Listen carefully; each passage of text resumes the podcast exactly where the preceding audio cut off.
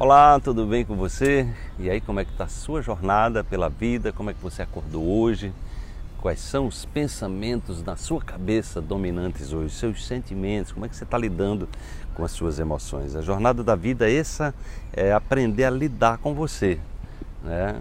a qualificar os seus pensamentos, suas emoções, seus sentimentos. Se você começar a investir nisso e o despertar está exatamente possibilitando essa mudança de padrão, você vai perceber que sua vida vai né, se direcionar para um outro nível. Vamos para a reflexão de hoje. Perceba como o mundo exterior é um espelho de quem você é. Agora, experimente mudar a realidade exterior a partir da sua mudança interior. Transforme o mundo quanticamente a partir de você.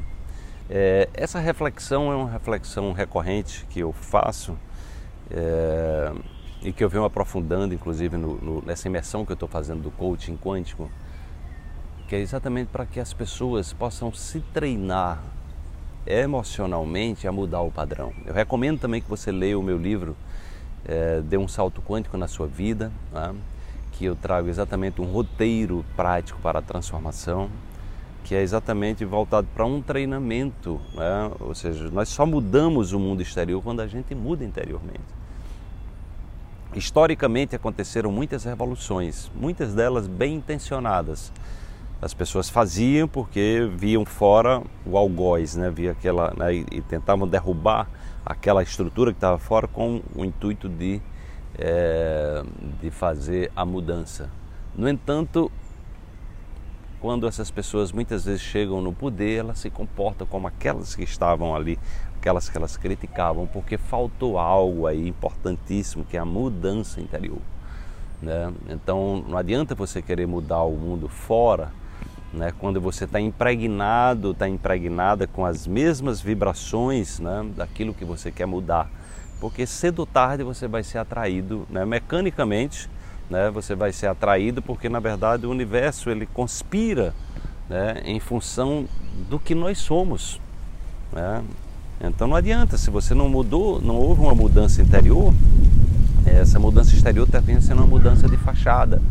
E mais cedo ou mais tarde o velho padrão ele vem à tona né? e ele começa a dominar. Por isso que esses conhecimentos da física moderna que a gente vem ensinando, integrados aos conhecimentos da neurociência né?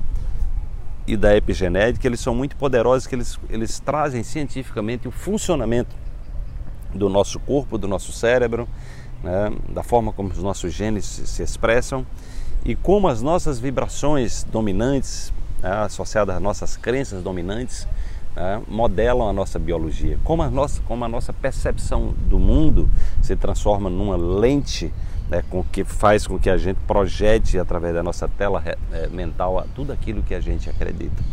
Então, se nós somos capazes, capazes de projetar através da nossa tela mental aquilo que a gente acredita, a questão está em mudar o que a gente acredita. E o que a gente acredita está associado à nossa forma de pensar, nossa forma de sentir e como gerenciamos as nossas emoções.